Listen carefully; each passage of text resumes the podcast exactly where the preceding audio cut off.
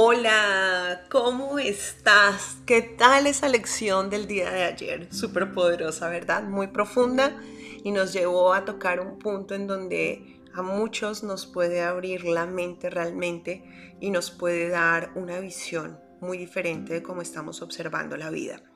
Yo te quiero recordar que estas lecciones son fáciles, de verdad que no hay nada más fácil que esto. Yo he estudiado biodescodificación transgeneracional, resonancias familiares, algo de bioneuroemoción, em, sanación pránica, cuántica, PNL, bueno, coaching, todo lo que tú quieras. Y definitivamente me he encontrado con que las lecciones de un curso de milagros son lo más fácil que existe y que realmente llegamos al punto de una manera muy determinada. Así que te quiero invitar a que continúes con esta conexión.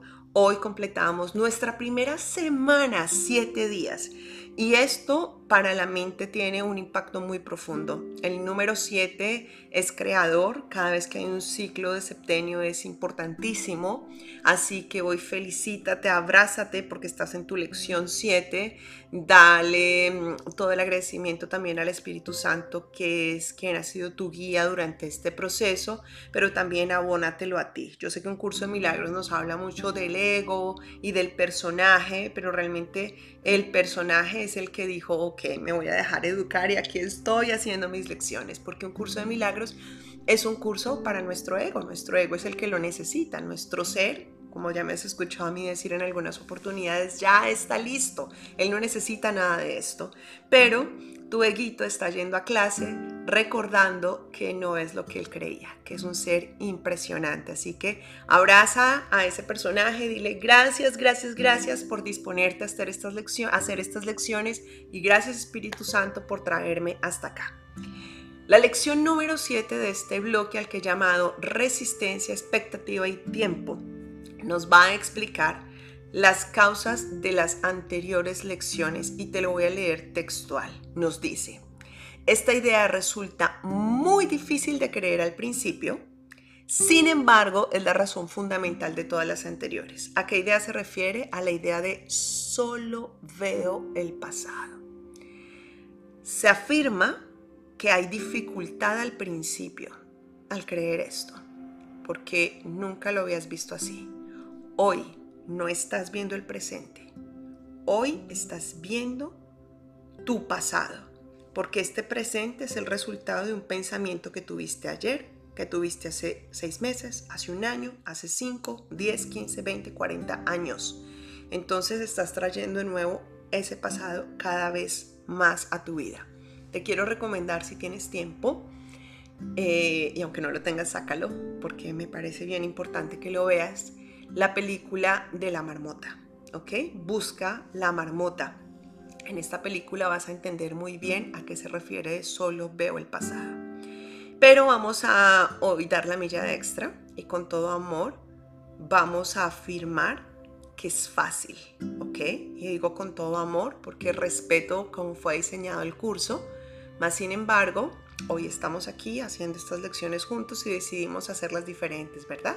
Entonces vamos a afirmar. La idea de que solo veo el pasado me resulta fácil. Hoy es fácil para mí ver eso. ¿Verdad que fue fácil con la explicación que te acabo de dar? Así que seguimos con lo que viene. Dice, como solo veo el pasado, por eso es que lo que veo no tiene significado. Por eso es que yo le he dado todo el significado a todo lo que veo. Por eso es que no entiendo nada de lo que veo. Por eso es que mis pensamientos no significan nada. Y por lo que son, como son las cosas que veo, por eso es que nunca estoy disgustado por la razón que creo. Y por eso es que estoy disgustado porque veo algo que no está ahí. Por eso, ya encontraste el origen porque solo he visto el pasado. ¿Recuerdas que te dije que este bloque era expectativas, resistencias y tiempo? ¿Ok? Por eso, porque como estoy anclado en un punto del tiempo llamado pasado, he creado expectativas y he creado resistencias. Así que el curso que te dice, vamos a cambiar esas antiguas creencias y vamos a darnos cuenta que es urgente traer nuevas ideas acerca de lo que es el tiempo. Vas a empezar a abrir tu mente para poder darte cuenta de que tienes una idea de él que no es real. Así que te invita a que observes un objeto físico y te pone el ejemplo de una taza y te cuestiones, ¿estoy viendo realmente la taza? ¿O estoy solo observando las experiencias que antes tuve de haber tenido una taza en mis manos? ¿O estoy experimentando un pasado en el que en algún momento pude haber tenido sed? o estoy experimentando un pasado en el que pude haber bebido el contenido de esa taza. O estoy experimentando un pasado en el que sentí el roce de la taza sobre mis labios.